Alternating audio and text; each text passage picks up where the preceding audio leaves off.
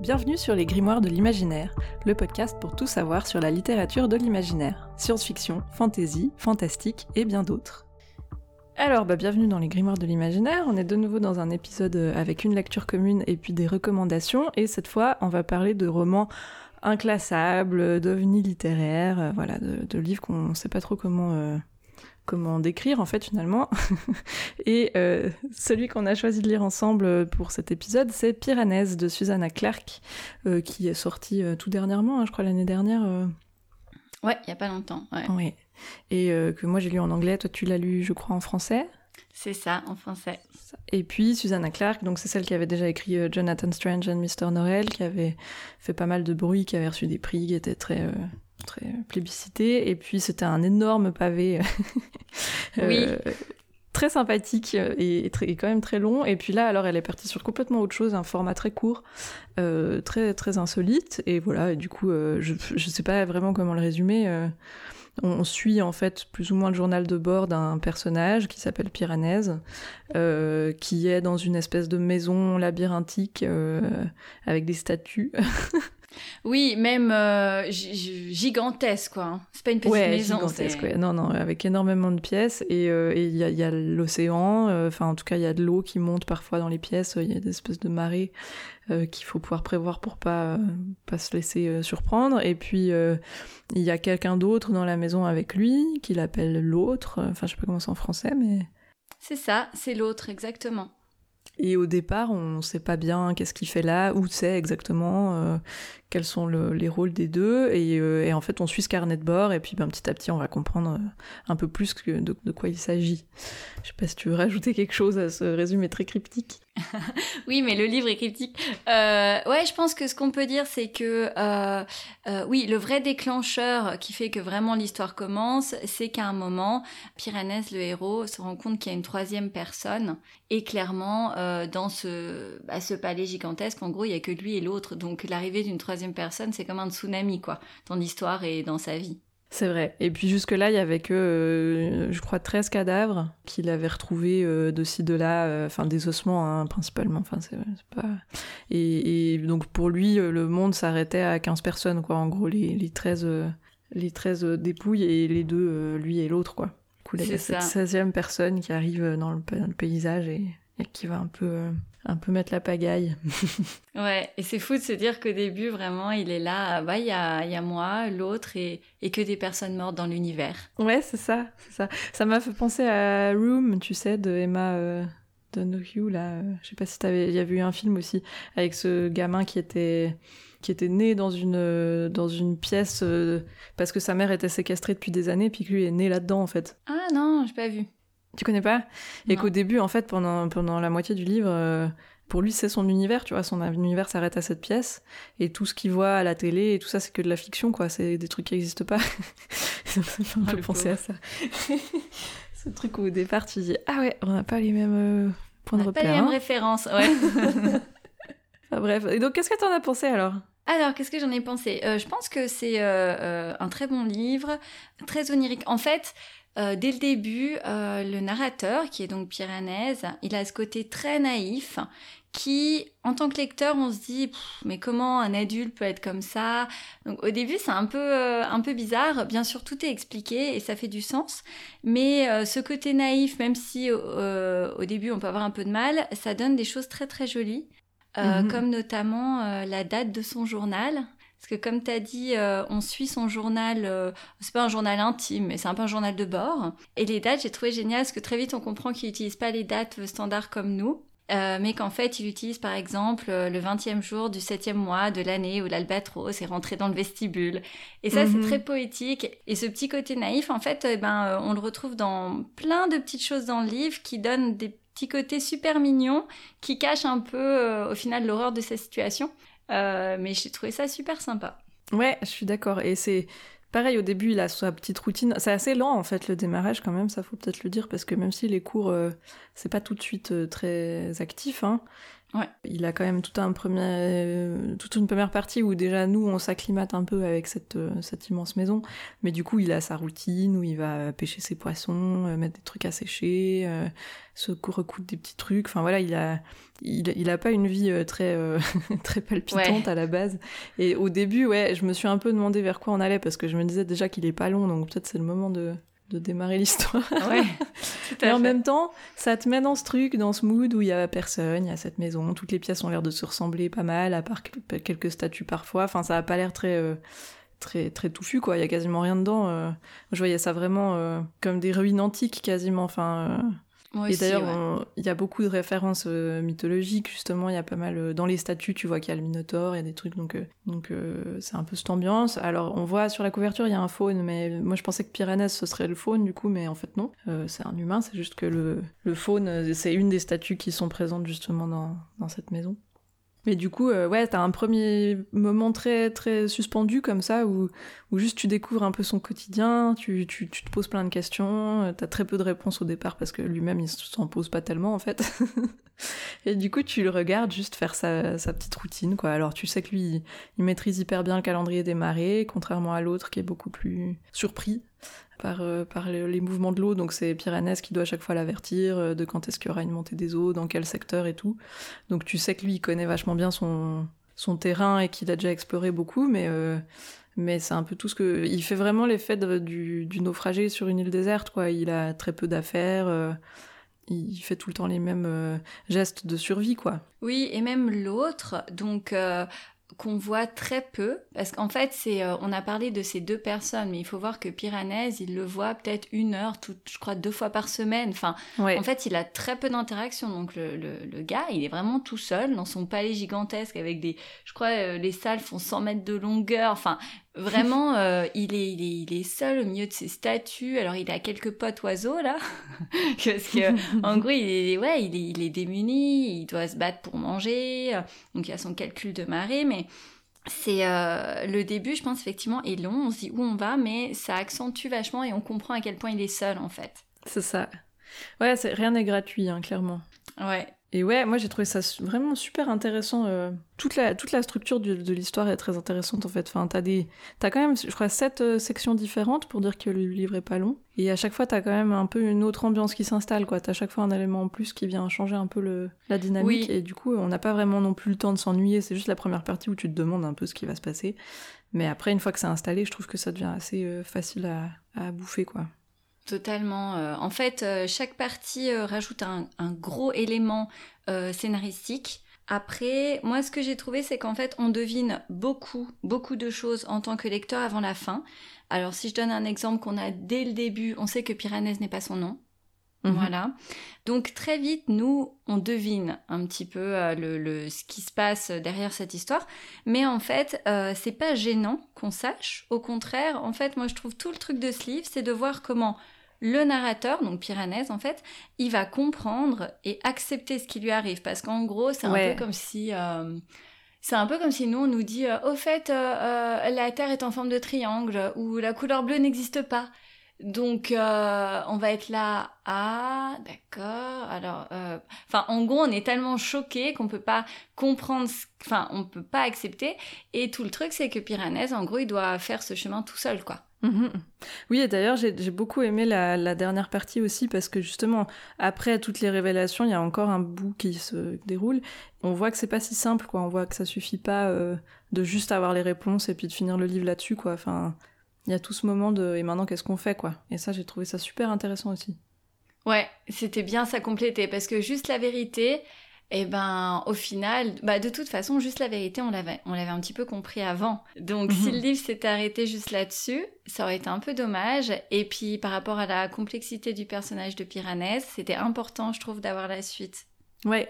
Et c'est très bien fait, et ça s'étale pas non plus, parce qu'à ce moment-là, t'aurais pu en faire le double de pages, tu vois, pour euh, Oui, bosser beaucoup plus encore sur son, son, son vécu pour la suite et tout. Mais en fait, ça, je trouve qu'il se tient très très bien comme ça, quoi. Il y, avait pas besoin d'aller plus loin, mais il fallait aller jusque-là quand même.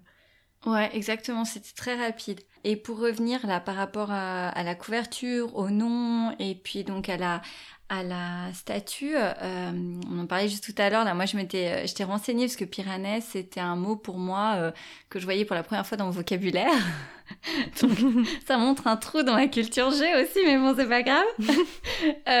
et donc je me suis dit, je vais me renseigner. Et donc voilà, oui, c'était un, c'était un graveur, un architecte au 18e, mais là où c'est hyper intéressant, c'est qu'en fait, Piranèse, c'est un nom euh, que l'autre lui a donné. Euh, donc lui, mhm. il prend ce nom comme ça euh, dès le début. Bah, c'est son côté naïf. Ah bon, il m'appelle Piranèse. je sais que c'est pas mon vrai nom, mais voilà, on va m'appeler Piranèse et puis c'est tout. Et donc, bah, le vrai personnage, celui dans notre réalité, donc a en fait fait énormément de, bah, de, de croquis, de l'architecture et tout ça, mais il est aussi célèbre pour une série qui est totalement imaginaire euh, où on a des entrelacs énormes et infinis de pièces, d'escaliers, euh, mais c'est des mmh. structures voilà totalement bizarres. Donc cette série à lui s'appelle Les prisons imaginaires et donc euh, bah, si vous allez sur internet, voilà, on en voit vraiment plein, mais clairement c'est euh, enfin ces visuels font énormément penser aussi au palais qui est décrit euh, et puis ça va aussi un petit peu avec euh, avec l'ambiance et puis on va dire les, les dénouements finaux du livre donc j'ai trouvé que c'était un ouais c'était un beau pied de nez en fait que l'autre ait décidé d'appeler le personnage Piranès quoi Ouais, trop bien. Ouais, je connaissais pas non plus. Je m'étais aussi dit, je pensais que ça venait de la mythologie grecque en fait, simplement vu que c'est quand même pas mal euh, imprégné de ça, mine de rien. Moi, ça m'a fait beaucoup penser, je sais pas si t'avais vu la série The OA. Oui, j'ai vu. Moi, je trouve qu'il y a un truc qui, qui me fait penser à ça dans l'ambiance, justement, euh, truc euh, complètement mystique.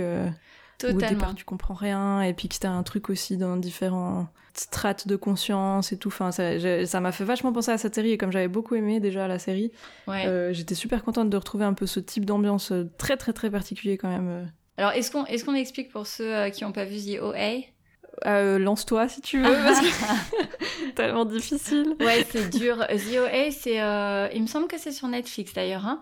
Ouais. c'est l'histoire d'une jeune fille russe, il me semble, au début. elle fait partie d'une riche famille et suite à un accident, elle devient aveugle.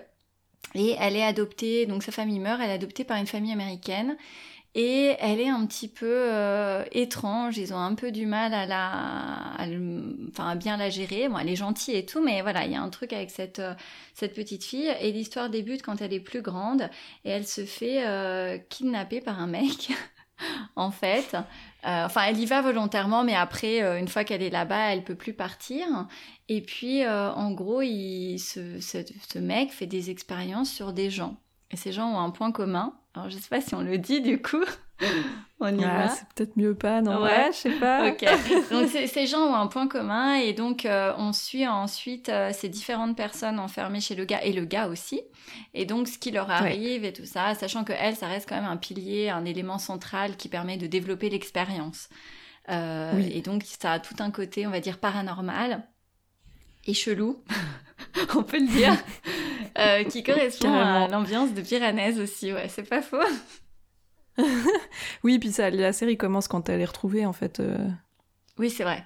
Sauf erreur, hein, ouais. Au début, elle, est, elle, elle, ressurgit après, je sais pas combien de temps d'ailleurs, et puis euh, elle arrive pas à raconter ce qui lui est arrivé en fait, donc personne comprend où elle était pendant tout ce temps. elle arrive pas à se réadapter au monde. Enfin, t'as aussi tout ce truc justement de comment réintégrer les codes de la société. Oui, parce qu'après, elle se euh, lie d'amitié avec euh, euh, des adolescents, d'ailleurs, il me semble. Mm-hmm. Et puis, et c'est aussi grâce à ça que nous, on découvre ce qui lui est arrivé. Oui, elle va raconter petit à petit, en fait. Mm. Mais ouais, voilà, je trouvais qu'il y avait un truc aussi dans ce côté d'un coup très seul et puis très, très onirique et très étrange et où tu comprends pas encore trop les règles du jeu pendant un moment et en même temps beaucoup de poésie. Enfin, ouais, moi j'ai beaucoup aimé cette série. Alors j'étais frustrée parce qu'elle s'arrête avant la fin, parce qu'ils n'ont pas eu le budget pour les dernières saisons. Ce qui est bien dommage parce que l'histoire est quand même construite. Euh, enfin, tu voyais qu'il y avait, il y avait tout qui était prévu à l'avance, quoi. Donc c'est un peu frustrant de pas avoir la fin. On verra si un jour ils auront le budget pour finir, mais en tout cas, ça vaut quand même la peine, je trouve, de regarder les saisons qui sont déjà sorties. Après, ce qui est trop inhabituel, euh, il y a souvent moins de public. Ouais, bah oui, c'est ça. Du coup, euh, on préfère mettre de l'argent dans Game of Thrones. Ouais, c'est n'importe quoi. enfin bref. Mais donc, euh, ouais, euh, je... moi j'étais très étonnée de ce livre, donc de Piranès, parce que c'est vraiment très différent de l'autre bouquin que j'avais lu d'elle. qui était très avec des dandys anglais et puis une espèce de bonne société anglaise avec de la magie mais qui est presque un peu plus pour pour parader dans les, pour frimer. soirées. Euh, ouais, et qu'en fait, personne sait vraiment faire de la magie, parce que c'est plus des gens qui veulent euh, lire des bouquins de théorie de la magie et puis faire les malins avec ça, quoi. Mais... donc, il y avait toute une critique un peu rigolote, justement, de toujours ces, ces mêmes codes de la société anglaise euh, de l'époque. Et, et c'était beaucoup des petites anecdotes et des choses, et du coup, ça s'étalait sur beaucoup de pages, parce que c'était vraiment presque une, une, chronique de... De la vie des magiciens anglais. De toute une époque, ouais c'est ça, ouais. Et donc là, on est vraiment sur autre chose, de beaucoup plus intimiste et de très étrange. Ça m'a aussi un petit peu fait penser à La mer sans étoiles, je sais pas si tu l'as lu. Ah non, mais il est dans ma wishlist parce que je t'avais entendu en parler dans le podcast avec Charlène, ouais. J'étais là, il a l'air trop bien.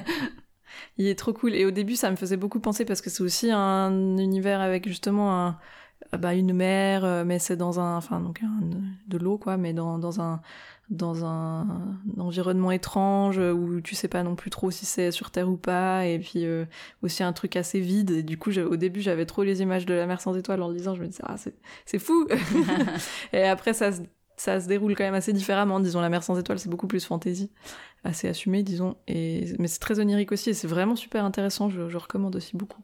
Et donc, ouais, il y avait plusieurs. Euh, plusieurs influences comme ça que, que j'avais déjà qui, qui font que j'étais tout de suite dedans dans, dans Piranesi et j'étais super contente de, de rentrer dans, ce, dans cette histoire, quoi. moi, je sais que hum, j'avais lu son, son ancien, là, euh, Jonathan Strange et Mr. Norrell, mhm. que moi, j'avais beaucoup, beaucoup aimé. Euh, donc, mhm. j'avais quand même un peu des attentes pour Piranèse. Alors, c'est sûr que euh, Piranèse, c'est très différent. Déjà, rien que le fait qu'il soit plus court, et puis, c'est pas le même genre de récit. Non. Mais je dirais que Piranèse, il est plus accessible parce que justement il est plus court, on se concentre sur l'histoire et puis le côté onirique est vraiment hyper réussi comparé à l'autre. Après moi j'ai quand même eu le coup de cœur pour euh, Jonathan Strange et Mr. Norrell donc euh, entre les deux euh, je dirais voilà mon cœur penche quand même pour l'autre même si on trouve pas les mêmes choses en fait dans les deux livres. Euh, mhm. Mais définitivement, moi, ce que j'en ai conclu, c'est que c'est une autrice euh, qui, qui, fait des super histoires, quoi. Et à chaque fois, un petit peu original, et ça fait du bien. Franchement, c'est top.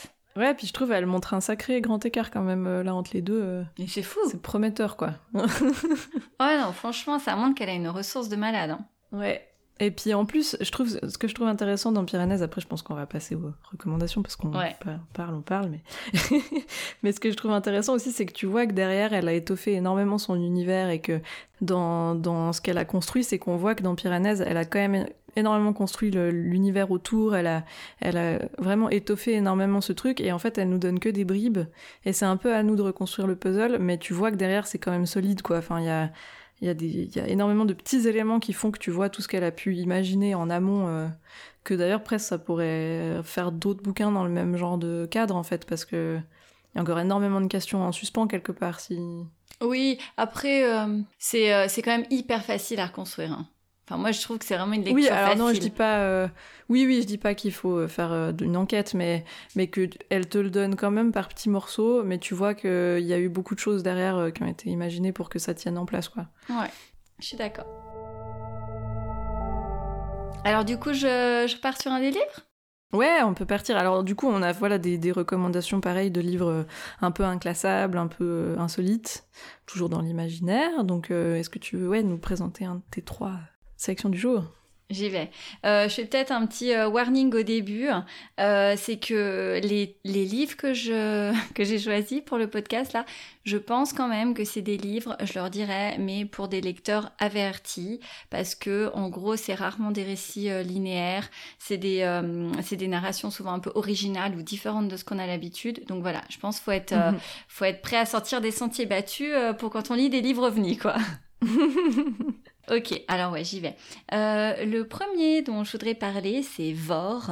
Rien que le titre est bizarre, tu vois déjà. Euh, donc c'est de Brian Catling, c'est une trilogie, mais il y en a que deux qui ont été traduits en français actuellement. Mais quand même pas de panique, c'est-à-dire qu'à la fin du 1, euh, moi au début je disais est-ce que c'est vraiment une trilogie? Parce que ça, y a, quasiment tous les arcs narratifs de ce tome 1 euh, sont finis quoi. Donc euh, on, a des réponses. Ah ok. Ouais franchement ça c'est bien. donc qu'est-ce que c'est? Vor c'est le nom de la forêt. Donc en gros c'est l'histoire d'une forêt. Une forêt qui attire, mais par contre ceux qui rentrent dedans subissent l'oubli ou la mort super cool, donc comme vrai. Euh, on est dans un monde alternatif, mais euh, bon, clairement, on comprend que c'est un peu une métaphore de l'Afrique et la colonisation blanche. Hein. Euh, en gros, donc proche de cette forêt, il y a une ville hein, qui s'appelle Essenwald et qui fait des profits grâce à l'extraction du bois. Mais bien sûr, c'est au mépris de la mémoire des employés qui sont envoyés là-bas parce que petit à petit, en fait, ils sont possédés par la forêt, ils oublient et donc on les appelle les, les limboas. Ça, c'est le cadre. Mhm. Et après, on va suivre toute une galerie de personnages. Euh, je vais commencer par les personnages euh, louches, bizarres, étranges. Donc, euh, le premier, on l'appelle l'archer. C'est un personnage très énigmatique. En gros, lui, sa quête, il doit traverser la forêt. mais, et attention, c'est le premier chapitre du livre qui est un peu difficile, mais tout de suite, ça nous plonge dans l'étrange. En fait, il se crée un arc qui est fait avec le corps et l'âme de sa femme, qui est décédée. Euh, donc l'arc, en gros, est un peu vivant. Alors, il parle pas, hein, c'est pas un truc aussi gros que ça, mais il transmet des émotions à l'archer. Enfin voilà, ils ont, ils ont une connexion, un lien. Et euh, cet archer est poursuivi dans la forêt par euh, un chasseur noir qui s'appelle Tsungali et qui lui traite son fusil comme en gros un organisme vivant. Donc les deux ensemble, c'est déjà bien bizarre et en plus ils sont dans une forêt un peu maudite, donc euh, déjà rien que là, eux cet arc narratif là, c'est déjà euh, ça vaut le détour. Et l'autre personnage très étrange, c'est euh, Ismaël, un cyclope, qui est donc caché dans une maison et élevé par des automates. C'est une maison dans la ville. Hein. Euh, donc déjà là aussi on passe aussi un cap et en fait il va être découvert par euh, donc Gertrude et euh, une de ses amies aveugles qui sont en fait des filles plutôt de bonne famille. elles vont chacune se prendre d'affection pour lui. on va dire le alors elle l'élève pas parce qu'il a déjà été élevé mais en gros elle l'ouvre au monde tout en sachant bien sûr qu'il ne peut pas vraiment aller dehors parce que c'est un cyclope et que donc ben il serait pas accepté par la société très hiérarchisée de la ville. Ça, c'est pour les personnages bizarres. Et après, euh, dans l'autre galerie de personnages, on a un maître d'œuvre dans la forêt, donc qui gère les limboas, qui sont donc euh, plus très là, euh, et le docteur dans le camp, qui lui profite un peu de cette situation étrange, et un photographe qui, si je ne me trompe pas, était un vrai personnage dans la vie réelle mais qui bien sûr n'a pas vécu les... ce qui lui arrive dans, dans le livre. Euh, donc voilà, on a toute cette galerie de personnages et ils sont tous à un moment ou à un autre en contact avec la Vore et on voit euh, bah, tout ce qui leur arrive et l'impact que la forêt a sur eux. Ça va, tu me suis toujours? ça a l'air trop cool. c'est hyper bizarre, euh, vraiment. Hein. Euh, donc, en gros, de quoi parle le livre? Euh, Alors, il y a, clairement des sous-entendus pour la colonisation, l'exploitation de la forêt par les Blancs, la destruction des cultures locales, et puis la lutte pour justement bah, les, locaux pour, bah, pour continuer à vivre. Mais en fait, le vrai sujet, hein, c'est la forêt, c'est sa richesse et, on va dire, sa puissance comparée à l'homme. Et en plus de tout ça, bah, il y a tout un aspect très philosophique avec la place de l'homme par rapport à la nature, son humanité par rapport à la nature, parce que, euh, bah, par exemple, le camp des Limboa où t'envoies des mecs euh, devenir fous dans la forêt, bon, tu vois, quelle est ta part d'humanité quand tu fais ça? T'as aussi le côté, euh, bah, l'archer qui va peut-être être dans la forêt, mais lui, il est peut-être... il a un côté très naturel comparé à la ville, mais tu vois, peut-être qu'il s'en sort mieux. Enfin voilà, donc t'as tout ça. Mhm. Mais euh, j'insiste, j'insiste vraiment, euh, c'est le roman le plus compliqué dans ceux que je conseille ici. Euh, c'est pas un roman divertissant, c'est exigeant dans la lecture. Hein. Clairement, le début c'est galère. On n'arrive pas trop à s'y retrouver parce qu'il y a, comme j'ai présenté ici, énormément de personnages et que chaque personnage est vraiment fouillé à fond. donc voilà, faut, faut, faut, faut s'accrocher, mais franchement, euh, c'est un, roman unique qui, moi, je trouve, vaut la peine d'être d'être lu et découvert. Quoi. Trop bien. Bah, tu sais, je crois que j'en avais jamais entendu parler. Et ça me donne super envie d'essayer. Ouais, je pense qu'il peut, euh, je pense qu'il peut te plaire, mais euh, de nouveau, comme j'ai dit au début, hein, tous ces romans ovnis, il faut s'accrocher. et puis, tu as mm. quand même la chance. Je pense que à chaque fois, c'est ça passe ou ça casse, en fait. Bah oui. Mais quand tu dis qu'ils sont pas encore euh, que le dernier est pas traduit, c'est en anglais à la base ou ça vient d'où Oui, euh c'est en anglais. Les, la trilogie est ah finie en anglais depuis longtemps. Hein. Ah ok, oui. Au pire, euh, je peux me rabattre. oui, tout à fait. Euh, tu peux te rabattre. C'est c'est une écriture complexe, mais c'est pas parce qu'il y a des mots de vocabulaire très difficiles ou tout ça. C'est que c'est vraiment dense, lourd. Ouais, mais du coup, ça peut importe. Enfin, disons, vu que je suis à l'aise avec le fait de lire en anglais, c'est pas le vocabulaire qui pêche, quoi. C'est plus c'est la narration qui sera pareille en français. C'est ça. Cool, bah je vais essayer. Alors, est-ce que tu as aussi un livre super complexe comme celui-là? Euh, on n'est pas forcément des très complexes en fait. Moi j'ai vraiment été sur des romans euh, qui ont des, aussi des narrations insolites et puis aussi peut-être des révélations à un moment, euh, tu vois, qui font que d'un coup le livre est différent de ce à quoi tu t'attendais c'est bien ça. Un peu comme dans Piranèse, justement.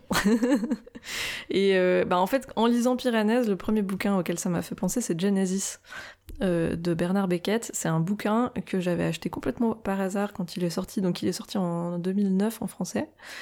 Pas, pas tout récent. Euh, et je l'avais lu vraiment. Enfin, il a une couverture vraiment argentée, très brillante comme ça, avec des singes partout. J'ai vu, c'est très intriguant. Déjà là, je me suis dit, c'est bizarre. Oui, et comme je, crois vraiment que j'ai juste vu en librairie et je me suis dit tiens c'est quoi? Et j'ai acheté et je l'ai lu et je savais pas du tout ce que c'était et pendant des années ça a été vraiment mon livre préféré je crois ah. quand j'étais ado. Ouais, il m'a il m'a vraiment marqué. Alors je l'ai pas lu depuis un certain temps, j'aimerais bien pouvoir le relire euh, aujourd'hui, tu vois, pour voir ce que ce que ça me fait, mais euh, euh, vraiment, c'est un livre complètement à part et c'est en fait très court, un peu la même longueur que Piranèse justement. Ah, et tout ce que tu sais, c'est que tu, tu suis euh, une jeune nana qui s'appelle Anax et qui se prépare pour un, examen. Et euh, en fait, c'est un examen d'entrée pour euh, l'académie, mais tu sais pas ce que c'est cette académie, tu, tu, connais pas le contexte en fait au départ. Tu sais qu'elle a travaillé son sujet, qu'elle va bosser sur le l'histoire d'Adam, le mythe fondateur, tout ça, que ça se ramène pas mal à la Bible, et qu'elle va présenter ça et que ça va être un examen qui va durer plusieurs heures, je crois cinq heures. Euh, et, en fait, t'as as plus ou moins le déroulé des, conversations quoi dans l'histoire, euh, dans, le bouquin. Tu sais que il y a beaucoup de gens qui ratent cet examen, que elle, elle sait pas vraiment les critères en fait pour le réussir ou pas. Euh, et du coup, en fait, elle sait pas quelle attitude avoir pour remettre les chances de son côté parce qu'elle veut vraiment entrer dans cette académie. C'est sympa. Et donc, tu vois. Que tu passes un examen, de pas savoir quoi faire en fait. C'est ça, oui, parce qu'en fait, t'en sais rien si. Enfin, tu sais pas sur quoi il t'évalue exactement. Ok. Donc, euh, donc elle, elle part de l'idée qu'il faut qu'elle prépare à fond son sujet et qu'elle montre qu'elle connaît tout sur le bout des doigts, mais ça en sachant pas si ce qu'elle va dire va leur plaire ou pas, tu vois, parce que en fait ça part un peu dans la philo, il y a pas mal de questions sur le rapport, hein. qu'est-ce que c'est du vivant, tu vois, et ça, ça fait vachement écho, c'est un peu de la SF, hein.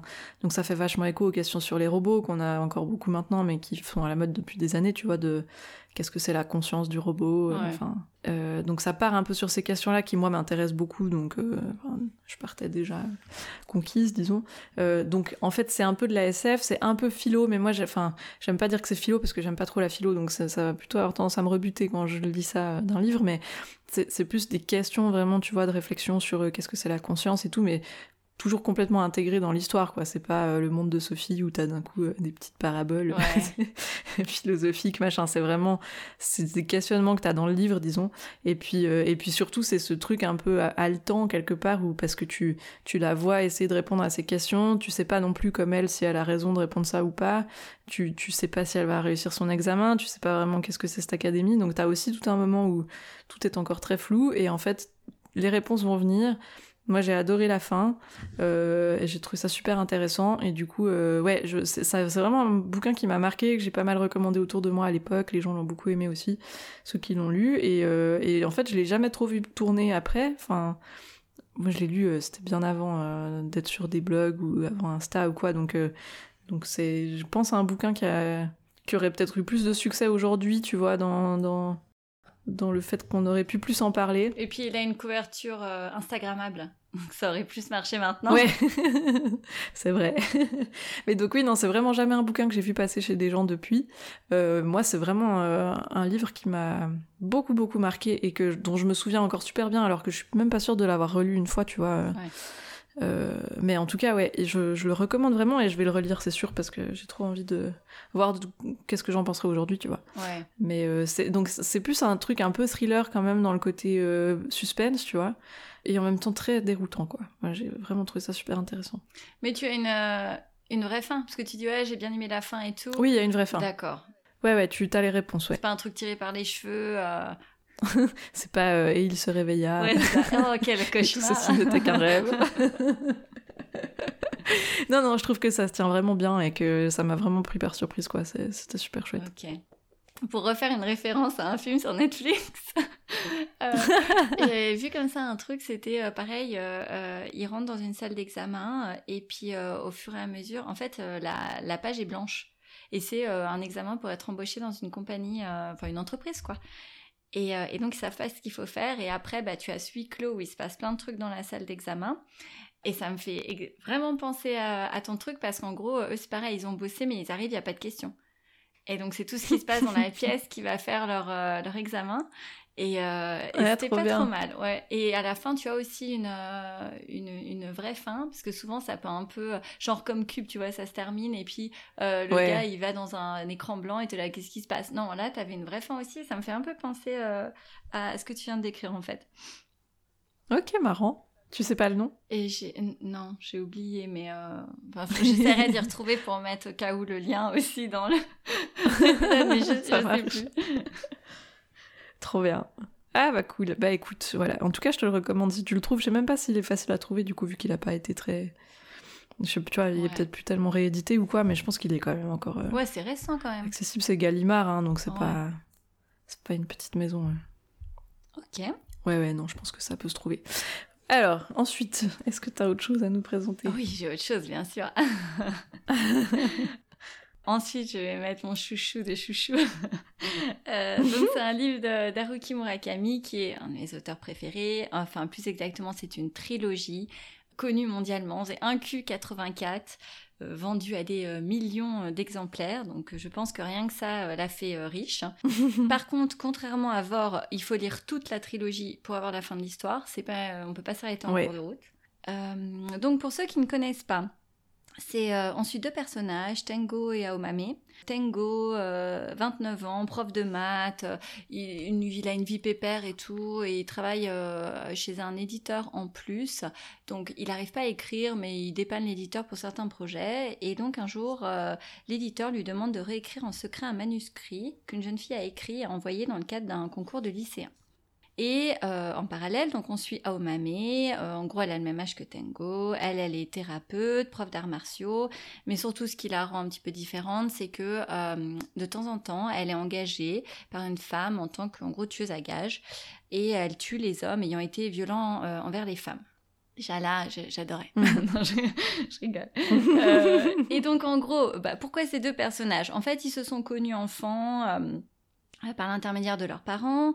Et puis un jour, Omame avait pris la main de Tengo et l'avait défendu. Et depuis, en gros, ils ont une espèce de lien. Alors, ils ne se voient plus, ils ne se, ne se connaissent plus, mais voilà, il restait euh, quelque chose de, de ce jour-là. Donc euh, l'histoire vraiment commence donc euh, suite à la réécriture de Tengo euh, parce que euh, le manuscrit de la jeune fille qui s'appelle Fukaeri euh, est bourré de bah, en fait c'est un peu une histoire fantastique avec des petits personnages appelés les Little People qui tissent une chrysalide de l'air.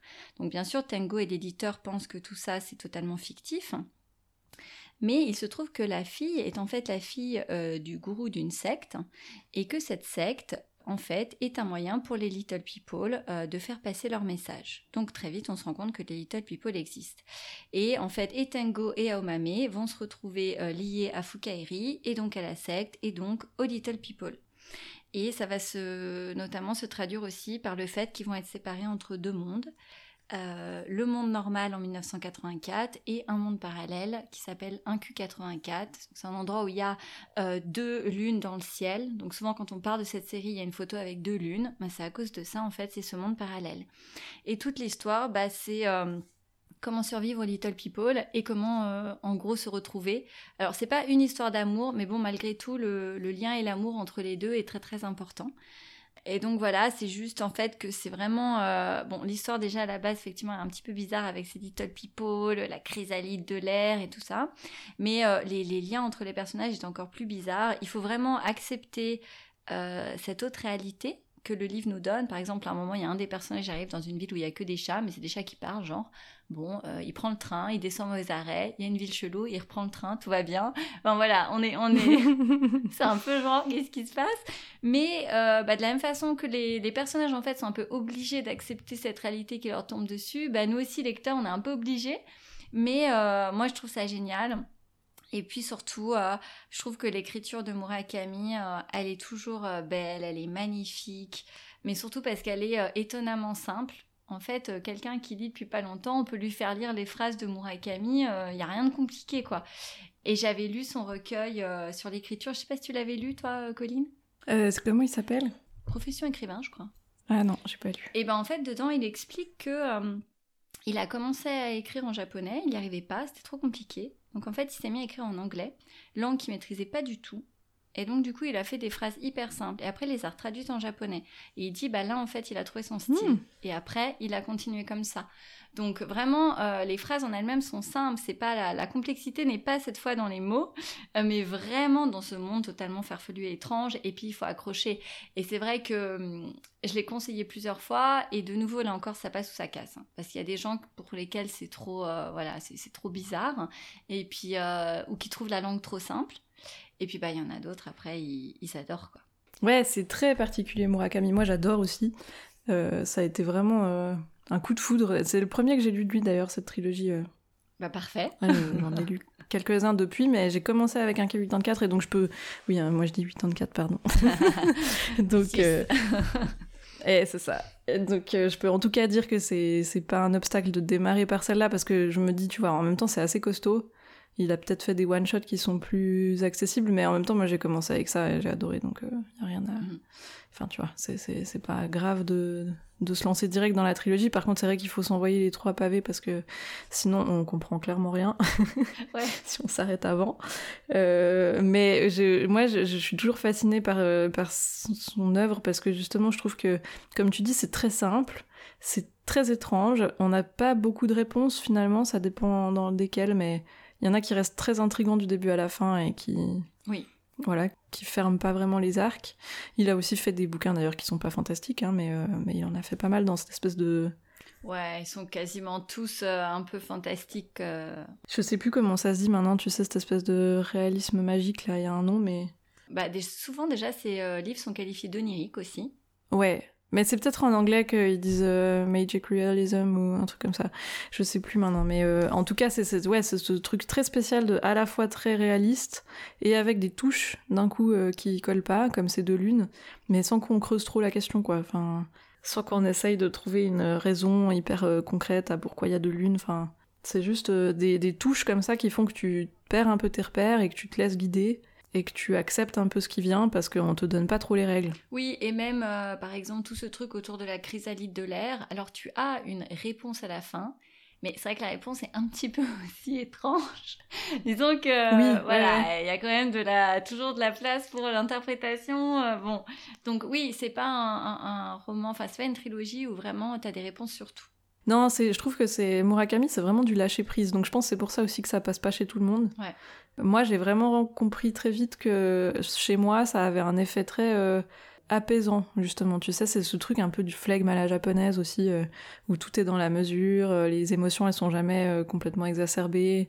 T'as pas des... Tu sais, c'est, on est loin du style américain euh, où t'as euh, toutes les d'un coup beaucoup de peur, beaucoup de tristesse, beaucoup d'amour, machin. Là, t'es dans des trucs toujours très très sereins. Et ils vivent quand même des choses, ils ont quand même des émotions, mais on te les donne euh, très délicatement quoi. T'es pas embarqué dedans et du coup c'était dans une espèce de truc cotonneux comme ça. Et, et, moi ça me ça me plonge dans un état hyper agréable en fait où du coup quelque part il pourrait me raconter un peu ce qu'il veut tant que ça reste dans cet état-là, euh, moi je suis bien. Et moi aussi, moi c'est comme c'est comme mes livres doudou en fait, euh, ce qu'il écrit. Par exemple, euh, pareil, il y en a un autre. tu suis donc pas un Q84 mais un autre de cible. Tu suis un gars qui fait des portraits au fin fond de la forêt et qui s'exile et puis il s'est séparé de sa nana, il est triste. Et en fait, pendant mais des pages et des pages, tu suis juste sa vie, quoi. Et en fait, je me suis pas ennuyée une seule seconde. Alors bien sûr, avec quelques petites touches de fantastique au fur et à mesure qui arrivent, mais c'est rien du tout. C'est genre, tiens, le tableau s'est déplacé pendant la nuit. tu vois, c'est rien du tout, mhm. quoi.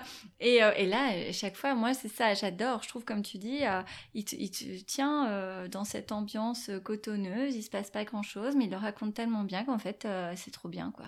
Ouais, puis il te fait justement des petits trucs de déstabilisation comme ça, avec des petites touches de surréel qui font que tu, tu, tu, peux pas reprendre le contrôle, en fait. Ouais. Et ça te maintient dans cet état, et moi, je trouve ça vraiment hyper intéressant. Et c'est très unique. Hein. Enfin, je pense qu'il y a un bout, c'est le fait que ce soit de la littérature japonaise et que c'est peut-être moins les codes qu'on connaît nous. Mais il y a un bout, c'est vraiment lui, quoi. Enfin, qui, qui, est, qui, est, très fort pour faire ça, quoi. C'est clair. Ouais, c'est un très bon choix pour euh, cette sélection. Je te disais, hein, si t'avais pas pris Murakami, j'aurais pris. Ah. je suis contente d'avoir noté en premier. parce que c'est. Puis on sait que c'est une référence commune pour nous de toute façon, donc euh, on pouvait pas passer à côté. euh, moi, je vais parler d'un autre euh, écrivain que j'aime beaucoup et qui est aussi un peu un écrivain doudou pour moi, c'est Fabrice Collin, euh, dont je parle régulièrement euh, sur les différents endroits où on accepte que je parle. et c'est un, c'est un auteur que je trouvais aussi assez à propos pour ce thème parce que je trouve que c'est quelqu'un qui essaye toujours de jouer un peu avec les codes et de de sortir un peu des sentiers battus et il s'est attaqué à énormément de styles différents. Je pense qu'il a plus ou moins tout fait parce qu'il a une énorme bibliographie et qu'il a fait du thriller, il a fait euh, du polar, il a fait du, de la SF, de la fantasy, du contemporain. Enfin, il est vraiment allé un peu partout aussi pour tous les âges. Et donc j'ai clairement pas tout lu de lui et je pense qu'il n'y a pas tout qui est euh, de même qualité, tu vois. Enfin, il y a quand même une production assez intense, mais euh, il y en a un que j'avais lu dans les... C'était dans les premiers que j'avais lu de lui et qui m'avait beaucoup marqué, et c'est pareil, j'aimerais bien le relire à l'occasion pour euh, un peu m'en souvenir mieux, parce que, parce que ça fait des années que je l'ai lu. C'est Dreamericana, donc qui est sorti en 2007, si je dis pas de bêtises, donc... Non, même avant, en fait. Le Poche est sorti en 2007, moi j'ai le Poche tous les yeux, là. donc c'est je sors des, des, bouquins qui ont quelques années. Hein. Ouais, mais il y en a qui sont toujours parfaits. Hein.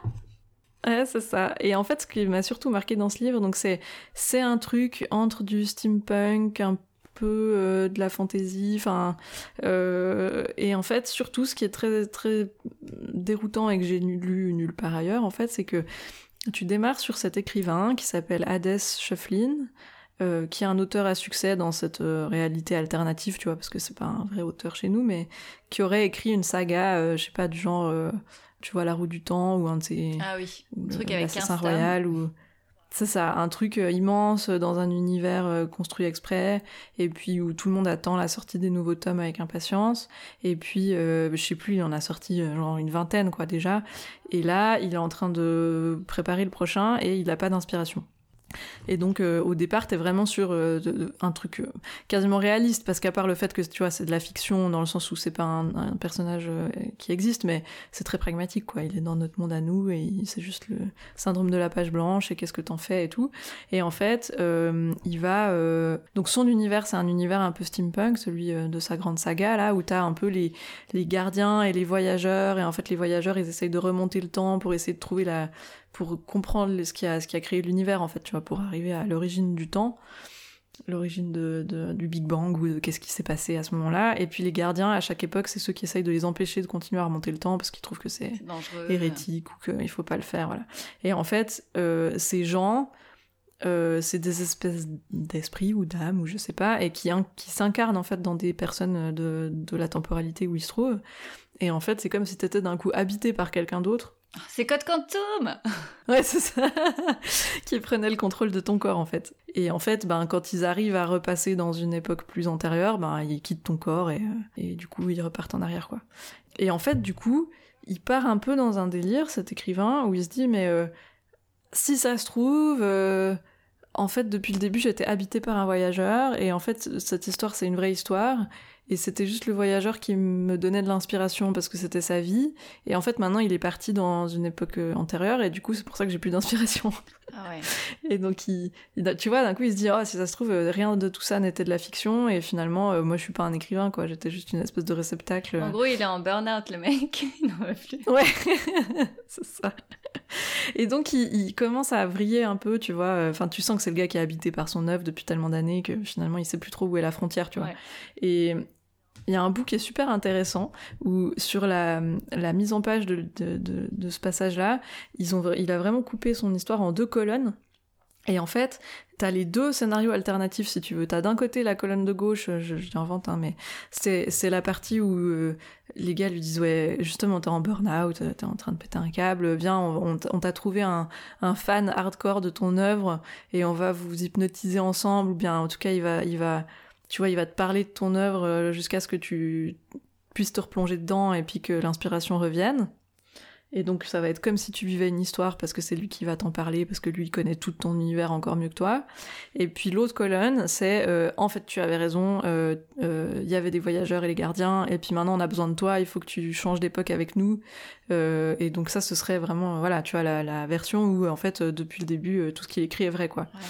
Et en fait tu sais pas quelle des deux colonnes est la bonne quelque part, tu vois, enfin t'as vraiment les deux en parallèle, et ensuite ça débouche sur le tome d'après de son de son de sa saga. Et sans que tu saches à ce moment-là si euh, justement si c'est euh, grâce à l'hypnose euh, ou à ce fan qui lui raconte des trucs ou en fait parce que c'était la réalité et que du coup il se retrouve plongé là-dedans. Et ça joue vachement avec ça tu vois. Et après du coup t'as un tome qui est du steampunk assez espionnage assez peps comme ça. Alors ça je m'en souviens moins tu vois j'arrive plus trop à dire si c'était à quel point c'était cool cette partie où là c'est vraiment le bouquin qui démarre si tu veux mais mais, mais je sais qu'il y a tout ce jeu autour que je trouve super intéressant. Sauf erreur, ça reprend à la fin et du coup, t'as quand même quelques réponses euh, par rapport au sort de cet écrivain. et c'est vraiment toute la construction que j'ai trouvé super intéressante et ce truc de fenêtres les unes sur les autres, tu vois, où t'as différentes couches d'histoire et que toi-même tu sais pas trop euh, dans quelle couche tu te situes et qu'est-ce qu'il y a derrière. Et, et, de rajouter ça en plus dans la mise en page, de faire des colonnes, de changer des fois les polices d'écriture en fonction des trucs. Enfin, je trouve il y, y, a un jeu vraiment d'écriture dans ce livre qui est super intéressant. Et, euh, et ouais, c'est un genre d'audace un peu que, que j'aime bien saluer dans, dans la façon de raconter des histoires parce que je trouve que c'est tellement cool quand les auteurs peuvent se permettre ça, tu vois, de, ouais, pas de, de casser complètement les codes et voilà. Et du coup, pour moi, il est inclassable parce que c'est ouais, à la fois du steampunk, à la fois pas du tout, tu vois, à la fois un truc euh, méta, euh, des, des, questions sur euh, la condition de l'écrivain, enfin ça part un peu dans différentes directions et je trouve, euh, je trouve le mélange hyper intéressant. Je le relirai pour dire à quel point, à quel point l'histoire en elle-même est chouette euh, dans la partie vraiment purement steampunk, mais, mais je trouve, ouais, il y a, y a, quelque chose dans ce livre vraiment. Et est-ce que la partie, donc le, le roman de l'auteur que tu as en deuxième partie de lecture, si j'ai bien compris, euh, Est-ce que c'est oui. vraiment. Tu as des. J'imagine que tu as des clés en fait dans ce tome? Euh, C'est-à-dire bah parce que est-ce que tu vois si au début tu commences avec l'histoire euh, est-ce que c'est vrai est-ce que c'est pas vrai tout à donc au milieu tu as le tome le, qui est écrit par l'auteur et après tu retournes sur l'auteur donc est-ce que ce tome 2 sert à quelque chose? J'imagine que oui, parce que du coup, quand tu arrives tout à la fin, tu as peut-être des choses qui se passent dans le tome que tu comprends qui sont arrivées ou pas à l'auteur. Oui, et d'ailleurs, je sais d'ailleurs pas si c'est censé être le dernier tome de sa saga ou pas, je me souviens plus. Mais en tout cas, déjà, il y a cet exercice, tu vois, de se dire, en fait, tu commences au tome euh, genre 21, quoi. Ouais. Parce que toi, t'as pas eu accès aux autres tomes d'avant. et du coup, euh, déjà, c'est un exercice aussi cool de, de, devoir se plonger dans une saga par, euh, par la fin, quoi, quelque part. Ça, c'est bien fait aussi, justement. Enfin, tu te sens pas largué, euh, t'as pas l'impression que, que t'aurais dû lire les 20 tomes précédents pour tout comprendre. Mais euh, en même temps, oui, clairement, en fait, tu, tu suis toujours l'écrivain parce que dans, dans, les deux scénarios, quoi qu'il arrive, c'est cet écrivain qui vit le, le, tome 21, si tu veux. Donc le personnage principal, c'est lui incarné dans un gars. Ouais. Tu continues à être dans sa tête, à te demander en même temps que lui si tout ça c'est vrai ou pas, et si je dis pas de bêtises, il y a des indices qui vont te permettre de comprendre la fin. Là, c'est là que je me souviens un peu moins justement de la fin, et donc, euh, mais sauf erreur, oui, oui, c'est, calculé, quoi. Alors, t'as la partie plus premier degré, un peu, euh, justement, espionnage, euh, tu vois, rebondissement et tout, qui clôt, euh, sauf erreur, cet énorme cycle qui se passe dans, comment il s'appelle cet endroit? Je sais plus. c'est un univers anti-terra, ça s'appelle cet univers euh, justement euh, euh, fictif où t'as les gardiens et les voyageurs. Et donc euh, sauf erreur ça, ça, va, ça va clore le cycle d'Antiterra. Donc en plus t'as as ce truc là et, et, en même temps ben toi tu t'es toujours en tête que le personnage principal que t'es en train de lire en vrai c'est l'écrivain qui est plongé dans ce truc là et qui veut en ressortir et qui comprend pas ce qui lui arrive quoi. Ah c'est super. Effectivement ça a l'air très original. Ouais, c'est très étrange. Alors après, de nouveau, hein, effectivement, comme toi tu faisais ton avertissement avant, c'est clair que c'est un bouquin assez euh, déroutant, quoi. Enfin, il faut aimer euh, les exercices de style un peu pour euh, rentrer dedans parce que parce que le tome en lui-même de steampunk c'est peut-être que les, les, la moitié ou les deux tiers du bouquin tu vois ouais il y a tout cet enrobage autour qui, est vraiment l'originalité du livre, quelque part, tu vois. Bah ouais, totalement. Mais euh, ouais, pour moi, c'est vraiment un exercice euh, d'écriture assez impressionnant, quoi. Donc voilà, je recommande. Ouais. Alors, bah moi, je vais continuer avec... Euh, c'était un peu la surprise, ce livre. En fait, je l'ai lu pendant les vacances. Et du coup, je me suis dit, ah, mais en fait, c'est trop parfait pour le, pour le podcast. Euh, donc c'est euh, Born de euh, Jeff Vandermeer. Alors moi je dis Vandermeer, mais peut-être que c'est Vandermeer. en tout cas, il est américain. Et ce livre est publié au Diable Vauvert. Je le précise parce que c'est quand même une maison d'édition pas forcément très connue. Donc l'histoire en elle-même. Alors on est dans un monde totalement dévasté, pollué, où tout le monde s'entretue pour survivre. Il y a un ours géant qui vole dans le ciel, qui fait genre euh, trois étages, l'ours, euh, et qui, qui, tue les gens. Euh, genre, quand il fait sa sieste, bah, il écrase quatre immeubles, enfin voilà. dans cet univers, il y a aussi une magicienne, enfin c'est une femme qui se fait appeler magicienne, qui est férue de biotech, qui veut reprendre le contrôle. Enfin, on est clairement dans un truc un petit peu étrange. Hein. On n'a pas tous les codes non plus. C'est-à-dire qu'à un moment, tu te dis comment un ours géant qui vole dans le ciel est arrivé dans un monde où il y a des humains, quoi. Mais bon, on ne donne pas l'info, tu continues là-dedans, donc il y a tout le début du livre, voilà, t'es un petit peu dans le, dans le flou. Et puis euh, l'héroïne en fait s'appelle Rachel, elle est récupératrice, c'est-à-dire que en gros quand l'ours euh, dort, et eh ben euh, elle va récupérer des trucs sur son corps quoi, parce qu'il est tellement énorme, il, il embarque tout et donc elle récupère des choses qu'elle amène à euh, à l'homme qui vit avec elle. Euh, ils ont une espèce de cachette aménagée avec plein de pièges. Et puis un jour, elle trouve euh, un truc que moi j'appelle un blob. Mais elle, elle le décrit pas comme ça. ça ressemble à une petite anémone. Enfin, c'est un truc gluant, mou et tout. Et elle le ramène et elle va l'appeler Born. C'est le titre du livre. Et en fait, born, c'est un jeu de mots avec naître et donner naissance à quelque chose. Donc, c'est bien vraiment du mot anglais born, naître. Et dès le début, en fait, on nous dit que born changera tout c'est dans la quatrième de couverture, elle le dit aussi, je crois, dans le premier chapitre ou dans les premières phrases. Euh, donc on sait que ce petit truc euh, va vraiment avoir un rôle capital dans l'histoire. Et euh, de gentils blobs immobiles, et ben Born, il va apprendre à parler, à bouger. et en fait, on se rend compte qu'au final, bah, Rachel, elle va, elle va l'éduquer, quoi. Elle va le, le protéger, voilà, lui donner certaines valeurs. Et puis bah, Born va continuer à grandir et puis un jour il va vouloir voir le monde extérieur et donc en gros c'est là que tout va changer et, voilà et que qu'on suit l'histoire. Ok. Ah ouais non mais c'est vraiment euh, je te dis euh, j'ai commencé à lire j'ai ah mais c'est bon je vais rajouter votre casque. Euh, et donc ouais mais pourquoi? Pourquoi est-ce que je le mets là? Pourquoi je me dis ça vaut vraiment la peine de le lire? Parce que c'est en gros c'est une magnifique fable humaniste alors à l'arrière du livre, on vous met ouais, c'est un roman post-apo profondément weird et étrangement beau. Au début, je le lisais, je là, non, c'est juste un roman profondément étrange, et c'est tout. et en fait, non, c'est aussi vraiment, vraiment beau, parce que c'est vraiment, euh, ouais, ce que j'appelle une fable humaniste. En fait, ça, il y a un, le concept de personne est hyper important, parce qu'en gros, Bande grandit, euh, il est tout seul à être lui-même, et il se dit, bah, est-ce que moi je suis une personne, en fait? Qu'est-ce que je suis? Euh, Est-ce que j'ai un but dans la vie? Et par les questions de borne, et eh ben Rachel se le demande aussi pour elle-même en fait. Euh, est-ce que ça vaut la peine de vivre dans un monde où tout le monde se déchire? Euh, Qu'est-ce que, à quoi je sers? Enfin, qu'est-ce que je fous là? Est-ce qu'il vaut pas mieux mourir? Enfin, tout ça. Et tout le truc, c'est vraiment cette relation, en gros, mère, je mets entre guillemets le mot enfant, parce que Born n'est pas du tout un enfant, euh, mais voilà, au final, c'est ça la relation. Elle, elle l'a élevé, elle lui a appris à réfléchir, elle lui a appris à distinguer le bien du mal selon ses valeurs à elle, et, euh, et c'est, ils ont un lien qui est euh, hyper beau au final, alors qu'évolue tout le long du roman, parce que le blob là, Born, il est vraiment étrange quoi. Il grandit, il prend des formes bizarres. bon, c'est Ouais, c'est vraiment vraiment bizarre, mais euh, mais en fait c'est j'ai trouvé que c'était euh, que c'était une histoire magnifique et, et plus j'y pense et plus je me dis bah voilà moi je le mettrai en coup de cœur. Euh, mais de nouveau attention, c'est un roman exigeant dans sa lecture. Faut s'accrocher au début. Il n'y a pas vraiment de construction dans les chapitres. En fait, chaque chapitre a un nom. Du genre euh, oh le jour où Born euh, bah, le jour où Born est sorti euh, comment je sais pas moi comment Rachel a survécu dans les tunnels voilà des, des, trucs comme ça. Et on mhm. passe très vite de flashback de son enfance à la réalité à ce qui se passe. Enfin c'est voilà c'est assez confus, mais au final, voilà, il y a une, vraie fin, il y a une vraie histoire, il y a une vraie ambiance, il y a un vrai univers qui franchement est juste super beau. Par contre, ouais, même, même à la fin, par exemple, ça demande quand même un petit peu de travail pour le lecteur. En fait, l'auteur, il nous donne des différentes informations. Il faut quand même que le lecteur, il connecte certains points. On va pas terminer, euh, ils vivent heureux, ils ont eu beaucoup d'enfants, quoi. Euh, et ça va peut-être dire, elle est sortie de la maternité. Ah, donc elle a eu un enfant. enfin, tu vois, c'est plutôt des trucs comme ça. Et pour ceux que ça pourrait faire peur, euh, ah mais décidément, on n'arrête pas de parler de films en fait, je suis en train de me dire.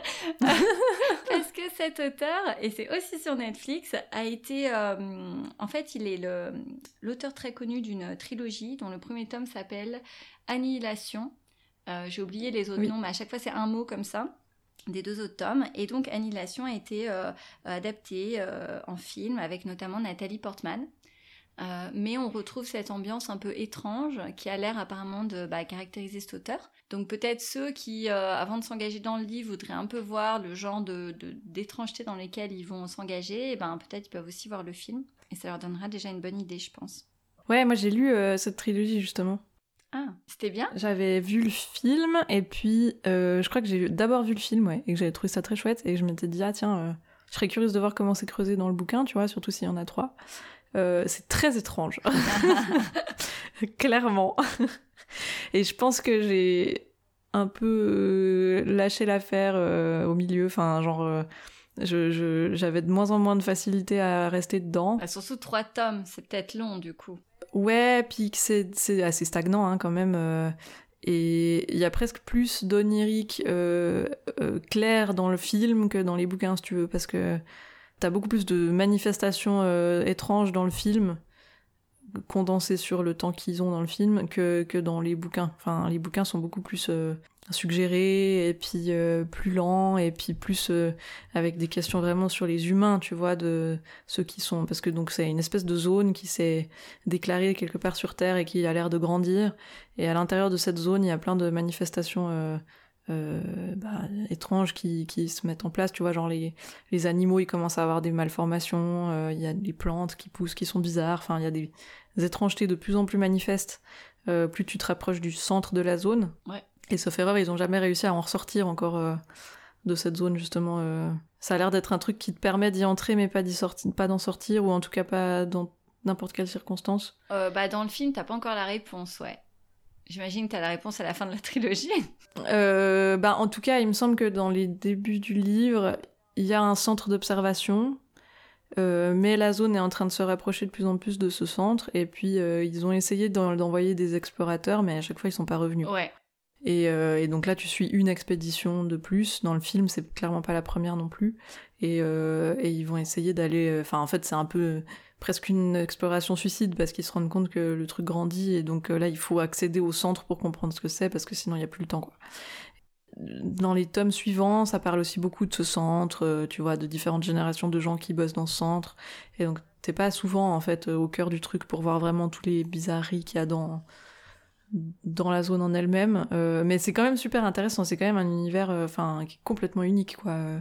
Euh, j'ai trouvé que voilà, le rythme sur les trois tomes était pas égal et qu'il y a des moments où je lâchais un peu. Après, je l'ai lu en anglais et c'est possible aussi que j'avais plus de mal à rester concentrée. Ouais, mais s'il y a un ventre mou sur trois tomes, c'est dommage. Enfin, tu vois. Ouais, mais c'est peut-être moi. Hein, je veux dire, euh, enfin, je, pense que si j'étais plus à fond, peut-être que j'aurais rien senti euh, comme longueur. Tu vois, là, j'étais juste. Je pense que aussi du fait que j'avais vu le film, je m'attendais à ce que ce soit un peu plus rythmé, explicite. Ouais, qu'il y a un peu plus de plein de trucs étranges et que le film ce soit qu'un avant-goût, tu vois. Mais en fait, euh, comme ça c'est pas, euh, comme c'est pas parti dans cette direction-là, je pense que j'étais, j'étais pas prête à ce genre d'histoire en fait. Mais c'était quand même super intéressant et du coup Born m'intéressait beaucoup. Ouais, je l'ai vu passer et j'étais très intriguée, surtout que c'est un tome unique, hein, c'est ça? Oui, oui, c'est fini. Donc euh, j'avais vachement envie de relancer un peu ce, parce que c'est quand même super intéressant. Il a une belle plume et c'est ça m'a l'air super intrigant. Donc je pense que je vais le lire aussi Born. Ah bah écoute, tu me diras alors. Oui, en plus la couve est magnifique, la couve en français. Oh là là, tellement. Moi j'ai adoré. et euh, pour avoir lu du coup maintenant le livre, euh, elle va hyper bien avec euh, l'histoire. Trop bien.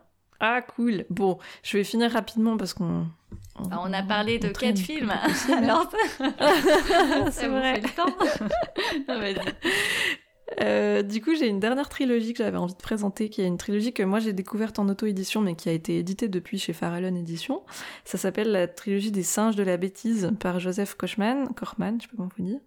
Euh, et puis c'est trois tomes qui s'appellent Mute, euh, Blind et Deaf, qui sont donc donc les trois singes justement muets, aveugles et, sourds. Et non, deaf, oui, sourds. En fait, chaque tome, c'est une histoire qui a l'air un peu indépendante comme ça, mais t'as quand même un fil rouge qui va réunir les trois. C'est très très étrange, hein, c'est très barré. Euh, moi j'ai adoré, j'ai trouvé ça vraiment hyper euh, innovant. Et d'ailleurs, je trouve que dans l'auto-édition, il y a souvent un peu plus de liberté justement à, sortir des codes parce qu'il n'y a pas les contraintes euh, éditoriales. Ouais. Donc c'est c'est ce que j'ai souvent trouvé dans mes lectures auto-éditées, c'était ce truc où d'un coup, euh, tu vois, ils s'autorisent à passer d'un thriller à de la poésie euh, sans aucune transition.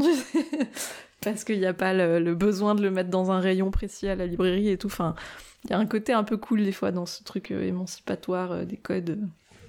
Donc euh, je trouve que ça c'est un, un bon produit de l'auto-édition, disons, et c'est très cool qu'il ait réussi à se faire éditer par après parce que ça mérite vraiment euh, d'être un peu mieux distribué.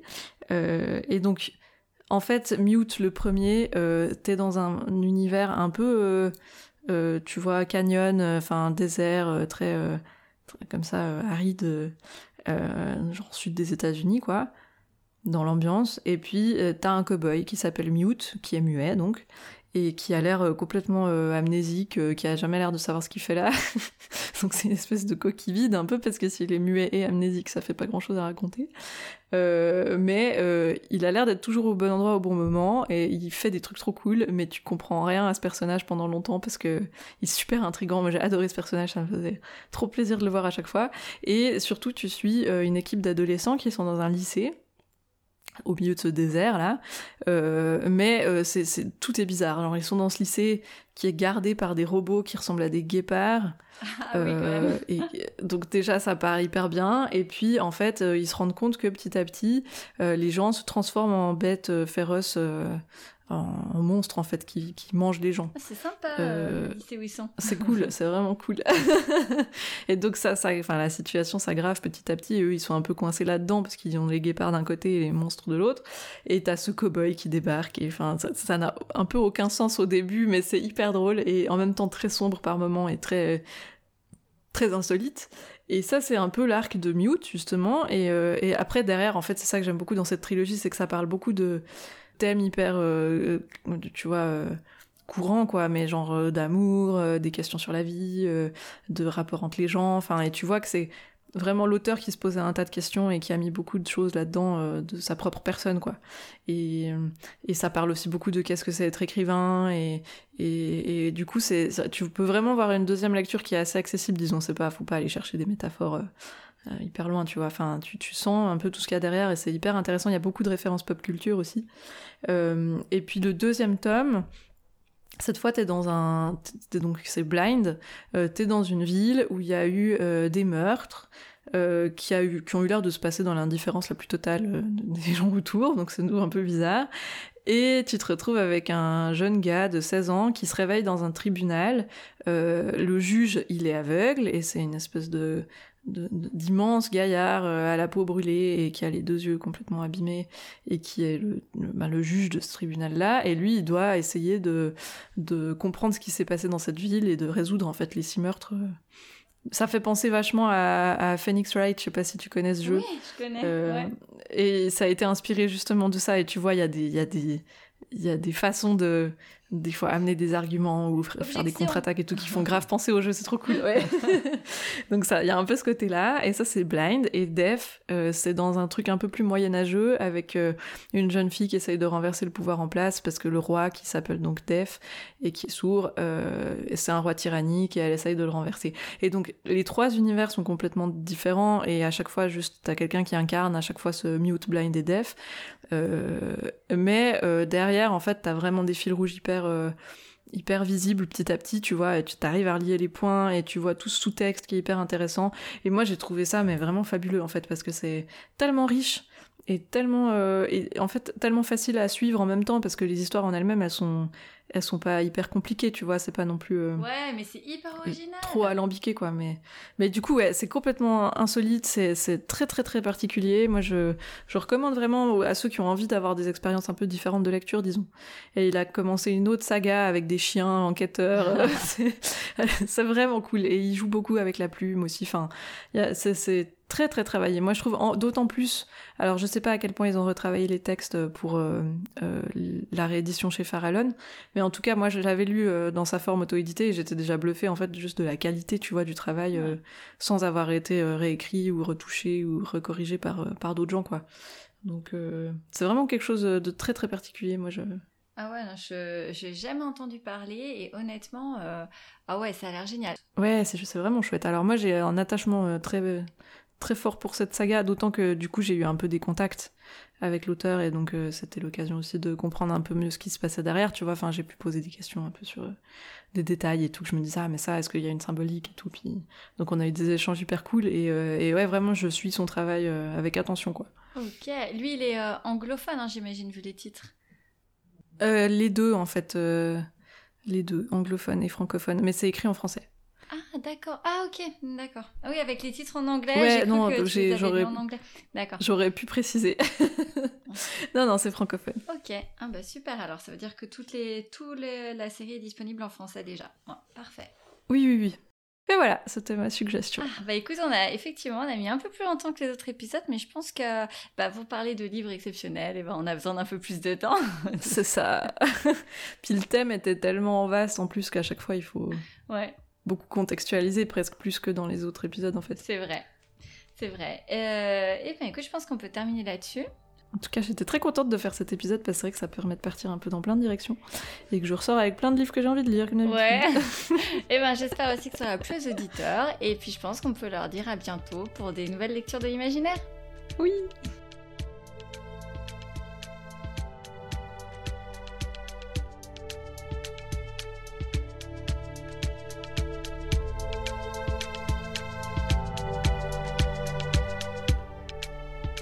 Merci d'avoir suivi cet épisode. N'hésitez pas à vous abonner pour être au courant des prochains ou de laisser un commentaire. À bientôt!